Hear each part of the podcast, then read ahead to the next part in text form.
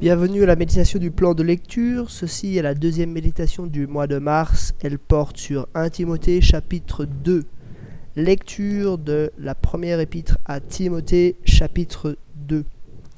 J'encourage donc avant tout à faire des demandes, des prières, des supplications, des prières de reconnaissance pour tous les hommes, pour les rois et pour tous ceux qui exercent l'autorité, afin que nous puissions mener une vie paisible et tranquille en toute piété et en tout respect voilà ce qui est bon et agréable devant Dieu notre Sauveur, lui qui désire que tous les hommes soient sauvés et parviennent à la connaissance de la vérité. En effet, il y a un seul Dieu, il y a aussi un seul médiateur entre Dieu et les hommes, un homme, Jésus-Christ, qui s'est donné lui-même en rançon pour tous. Tel est le témoignage rendu au moment voulu et pour lequel j'ai été établi prédicateur et apôtre. Je dis la vérité devant Christ, je ne mens pas, chargé d'enseigner les non-juifs dans la foi et la vérité. Je veux donc que les hommes prient en tout lieu, en élevant des mains pures, sans colère ni arrière-pensée. De même, je veux aussi que les femmes habillées d'une manière décente se parent avec pudeur et simplicité, non avec des tresses, de l'or, des perles ou des toilettes somptueuses, mais plutôt avec des œuvres bonnes, comme cela convient à des femmes qui affirment honorer Dieu. Que la femme s'instruise paisiblement, dans une entière soumission. Je ne lui permets pas d'enseigner et de dominer sur l'homme, mais je lui demande de garder une attitude paisible. En effet, Adam a été formé le premier, Ève ensuite, et Adam n'a pas été trompé, alors que la femme trompée s'est rendue coupable d'une transgression. Cependant, elle sera sauvée à travers sa descendance, si elle persévère avec simplicité dans la foi, l'amour et la progression dans la sainteté. Jusqu'ici la lecture de 1 Timothée chapitre 2. Qu'est-ce que Paul écrit ici? Alors, plusieurs choses, hein, et on va pas se voiler la face. Il s'agit d'un chapitre euh, qui fait couler beaucoup d'encre, en particulier euh, ces dernières décennies, euh, surtout voilà par rapport à, la question du, rôle des femmes dans l'Église. je vais essayer de résumer ce chapitre et je pense que ce que Paul a en tête ici, c'est la croissance de l'Église. Ce qu'il veut, c'est euh, montrer comment, donner de bonnes dispositions à l'Église pour qu'elle puisse grandir. Euh, et il, énumère un certain nombre de choses pour cela. Premièrement, euh, prier pour la paix, prier pour des autorités, non pas qui soient nécessairement chrétiennes, mais qui puissent permettre aux chrétiens de mener une vie paisible et tranquille en toute piété et en tout respect. Donc euh, voilà, euh, qu'il y ait une stabilité politique euh, qui permette cette croissance de l'Église. Et, voilà, Paul encourage à prier pour les autorités dans ce sens-là, parce que voilà ce qui est bon et agréable devant notre Seigneur, qui désire cela. Dieu désire la croissance de cette Église, il désire que tous les hommes soient sauvés. Bien sûr, Dieu ne désire, enfin, il n'a pas un désir absolu que tous les hommes soient sauvés, enfin en tout cas, euh, bon, c'est délicat la manière de, s'exprimer ici, mais euh, euh, si Dieu avait le désir, si Dieu voulait que tous les hommes soient sauvés, il l'aurait fait. mais force est de constater que tous ne sont pas sauvés. Donc on pourrait dire c'est un petit peu son, désir général, c'est que tous les hommes soient sauvés. Donc c'est que l'Église grandisse, c'est que le mouvement des disciples de Jésus prenne de plus en plus d'ampleur. Ça, ça c'est la volonté globale, on pourrait dire, de Dieu. Et c'est euh, pour cela que Paul a été nommé apôtre, euh, qu'il a ce ministère euh, j'ai été établi prédicateur et apôtre, verset 7, hein, euh, chargé d'enseigner les non-juifs dans la, voie, la foi et la vérité. Donc, clairement, Paul est en train de dire, voilà euh, ce qu'on veut, on veut que l'évangile progresse, parce que Jésus est le seul médiateur entre Dieu et les hommes, celui qui a été donné en rançon pour tous. Voilà ce que, ce que Paul souhaite, c'est que l'Église grandisse. Et puis ensuite, il y a comme une transition au verset 8, où là, Paul dit, donne des directives plus, plus concrètes. Le mouvement de fond, c'est ça, c'est que l'Église grandisse. Et puis maintenant, plus spécifiquement, qu'est-ce qu'il veut euh, de manière très concrète? Que les hommes prient en tout lieu en élevant des mains pures, sans colère ni arrière-pensée. Premier mot euh, pour les hommes, après il y a le mot pour les femmes, mais il faut, il faut se souvenir qu'un premier mot pour les hommes euh, se réunissent en tout lieu. Donc en fait, ce que, ce que Paul veut, c'est un, peuple nombreux, euh, des chrétiens qui se réunissent, donc en fait des petites églises locales, ou en tout cas des églises locales, euh, qui prient ensemble en tout lieu, en élevant des mains pures. On priait en élevant les mains à ce moment-là, apparemment, euh, sans colère ni arrière-pensée. Donc voilà, il, aimerait que tous se mettent à prier dans ce sens-là pour cette croissance, pour que voilà, on puisse euh, l'évangile puisse euh, progresser, qu'il y ait des, communautés chrétiennes qui se multiplient sur la surface de la terre.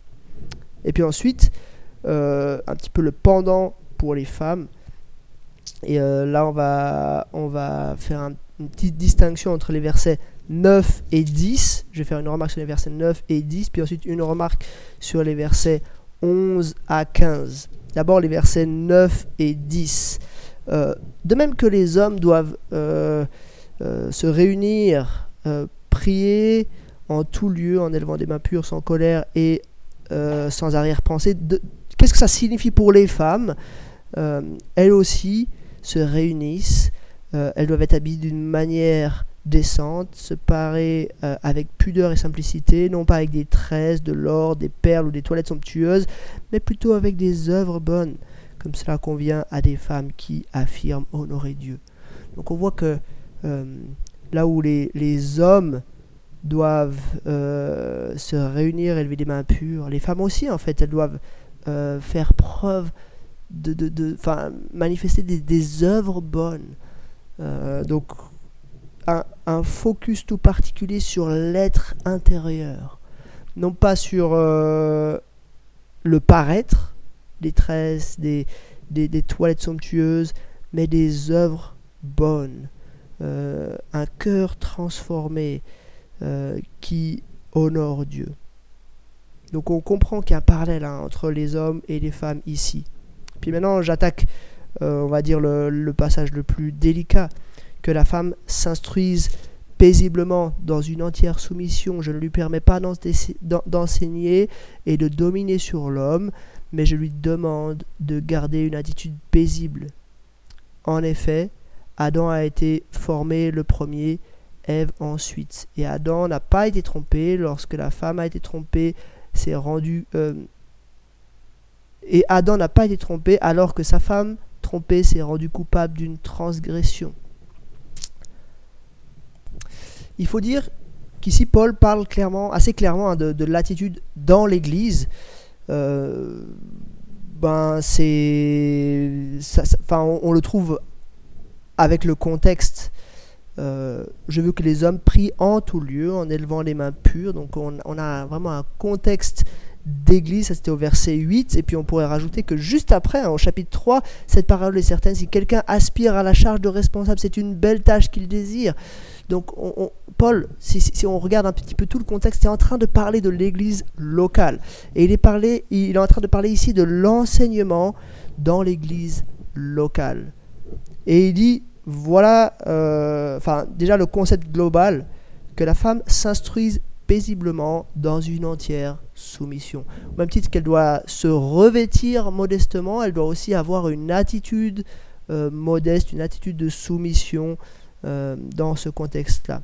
Et puis ensuite, plus spécifiquement, verset 12, il dit, je ne lui permets pas d'enseigner et de dominer sur l'homme, mais je lui demande de garder une attitude paisible. Voilà deux domaines auxquels euh, Paul accorde une prérogative masculine, le domaine de l'enseignement et le domaine de la de l'autorité ou de la domination, euh, qui sont des prérogatives masculines. Et puis, euh, Paul arrive au verset 16 avec un argument tiré de, l'Ancien Testament. Hein. c'est Adam qui a été formé le premier, Ève ensuite, et Adam n'a pas été trompé alors que la femme trompée s'est rendue coupable de transgression. Paul ici fait référence à Genèse 3. Effectivement, Adam avait été créé le premier, et je vais tout de suite ouvrir ma Bible dans Genèse 2 et 3. Adam avait été créé le premier, vous vous souvenez sans doute, hein, dans Genèse 2, euh, il y a le récit de la création d'Ève, donc euh, Dieu avait dit, il n'est pas bon que l'homme soit seul, je lui ferai une aide semblable à lui. Et euh, il y a Ève qui est faite de la côte d'Adam et elle est son vis-à-vis, il y a harmonie, une harmonie pleine entre les deux. Qu'est-ce qui, pourquoi, pourquoi Paul dans, dans 1 Timothée 2 met l'accent sur le fait que Adam a été créé le premier? Euh, j'aimerais juste expliquer ça. Donc, euh, dans Genèse chapitre 2, il est dit euh, au verset 16 Tu pourras manger les fruits de tous les arbres du jardin, mais tu ne mangeras pas du fruit de l'arbre de la connaissance du bien et du mal, car le jour où tu en mangeras, tu mourras, c'est certain. Ça, c'est au verset 16. Et puis ensuite, au verset 22, donc plus tard, L'Éternel Dieu forma une femme à partir de la côte qu'il avait prise à l'homme et l'amena vers l'homme. L'homme dit Voici, cette fois, celle qui est faite des mêmes os et de la même chair que moi. On l'appellera femme parce qu'elle a été tirée de l'homme. Adam a été créé en premier et il a reçu de Dieu, c'était le verset 16, hein, l'ordre de ne pas manger euh, le fruit de l'arbre de la connaissance du bien et du mal. Donc Adam avait autorité sur Ève. Il y, avait une domination sur Ève. On est avant la chute, hein, je vous rappelle. Donc c'était une domination qui était bonne. Quand Dieu avait donné ses, directives, ça c'était déjà euh, au chapitre 1, il avait donné cette directive, hein, reproduisez-vous, devenez nombreux, remplissez la terre et soumettez-la, dominez sur les poissons de la mer, sur les oiseaux du ciel et sur tous les animaux qui se déplacent sur la terre. Là, il donne ce, commandement à l'humanité, hein, parce qu'on est dans Genèse 1, donc c'est avant ce zoom du, chapitre 2 sur la création à proprement parler des, de l'homme et de la femme. Donc là, c'était, on voit que l'être humain devait dominer sur la création, et puis euh, ça revient, chapitre 2, verset 8, planta un jardin en Éden du côté de l'homme, et il y mit l'homme qu'il avait fait. Euh, il fait pousser les arbres. Et au verset 15, l'Éternel Dieu prit l'homme et le plaça dans le jardin d'Éden pour qu'il le cultive et qu'il le garde. Donc l'homme avait ce rôle de domination euh, sur euh, la création. Et donc sur Ève aussi, il avait un rôle d'autorité puisqu'il avait reçu la loi de Dieu et puis un rôle de domination puisqu'il était responsable de, de s'occuper du jardin. Et d'ailleurs, ça se retrouve après parce qu'il y a la chute qui arrive. Et après la chute, il y a toute une série de... de, on, voit que tout l'ordre est bousculé. Hein, quand euh, Dieu demande des comptes à Adam, Adam dit c'est pas, pas moi, mais c'est la femme que tu as mise avec moi. Et puis la femme euh, rejette la faute sur le serpent. Et puis ensuite, Dieu va donner toute une série de malédictions, entre autres, ça c'est chapitre 3, verset, verset 16, tes désirs se porteront vers ton mari, mais lui, il dominera sur toi. Donc on voit qu'il va, y a comme un, renversement où le désir de domination prend l'ascendant chez Ève, mais lui, il dominera sur toi.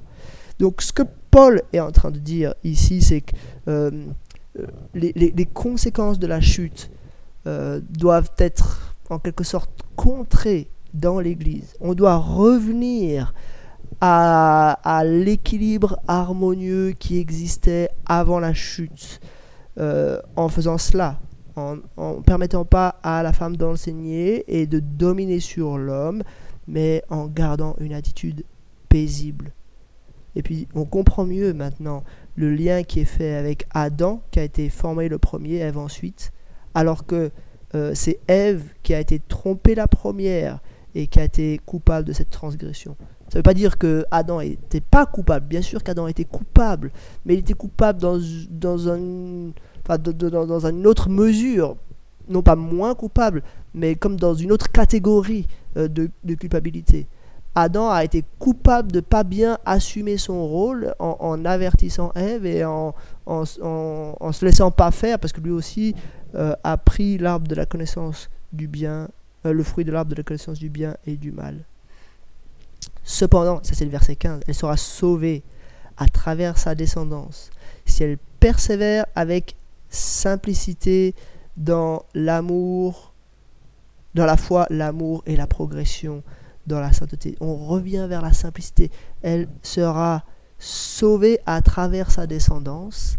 Donc là, euh, il y a un lien probable avec Genèse 3, euh, verset 15 c'est la descendance d'Ève qui écrasera la tête du serpent. Donc on, baigne vraiment dans Genèse 3 ici. Donc euh, ça, montre que même s'il y a une différence de fonction dans l'église locale, elle sera sauvée à travers sa descendance. C'est par l'enchaînement des générations que Christ viendra et qu'il apportera le salut aux hommes comme aux femmes euh, dans l'église si elle persévère avec simplicité dans la foi, l'amour et la progression dans la sainteté. Voilà, je ne prétends pas répondre à toutes les questions, je sais qu'il y a énormément de débats sur ce chapitre, mais c'est quelques pensées que je peux dire euh, à ce sujet, et, euh, et voilà, j'espère que ça vous éclaire. Je vous dis à demain pour un nouvel épisode.